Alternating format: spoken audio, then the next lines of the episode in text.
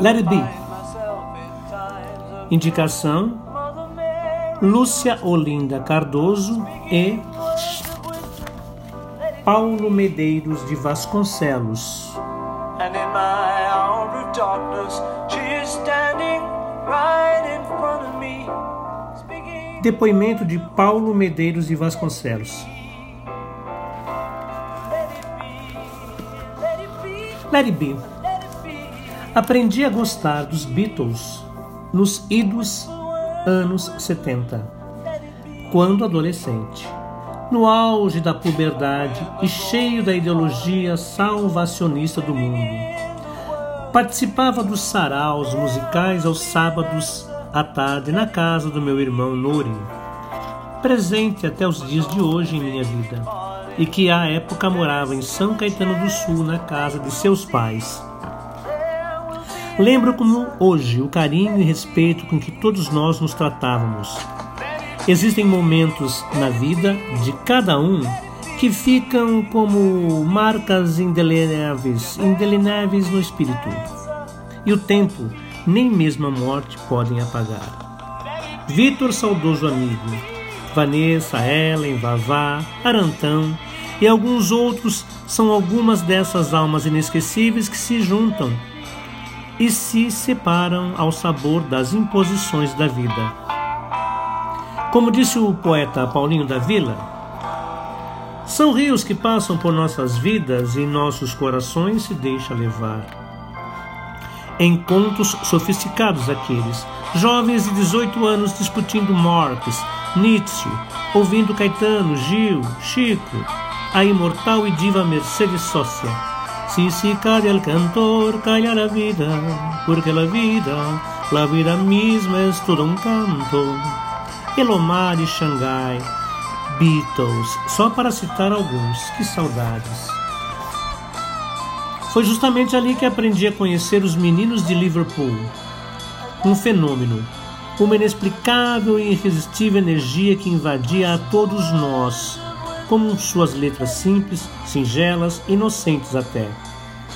Foi ali, talvez, que eu tenha ouvido pela primeira vez Let It Be, cuja letra me fascinou a ponto de, durante aquela semana, decorar a letra em inglês e cantarolar mentalmente a todo instante. O que mais fascinou na letra do Paul, composta em parceria com John Lennon, foi saber que, segundo declarações em várias entrevistas, Paul escreveu a música depois de ter sonhado com sua mãe, Mary McCartney, que havia morrido dez anos antes. Embora o cantor não saiba se essas foram exatamente as palavras usadas pela mãe no sonho, o cerne do seu conselho era esse: deixe estar. Para mim, uma das mais marcantes, uma verdadeira carta ditada pela mãezinha querida do grande Beatle, que teve um encontro real com a alma de sua genitora falecida. Não tenho dúvidas. E que lhe diz: Let it be, my son. Tudo passará. Uma psicografia, uma missiva do alto para marcar uma época, uma geração.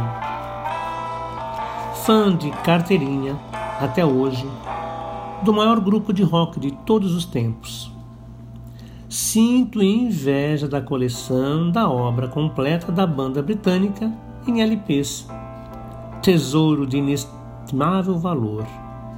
Guardada com carinho em casa do Vitor, o amigo irmão que partiu. Let it be. Quando eu me encontro em tempos difíceis, Mãe Maria vem até mim falando palavras de sabedoria, deixe estar e nas minhas horas de escuridão é que ela está justamente em pé, bem diante de mim, falando palavras de sabedoria, deixe estar. Obrigado pela oportunidade, meu sempre amigo, nesses quase de 40 anos de amizade.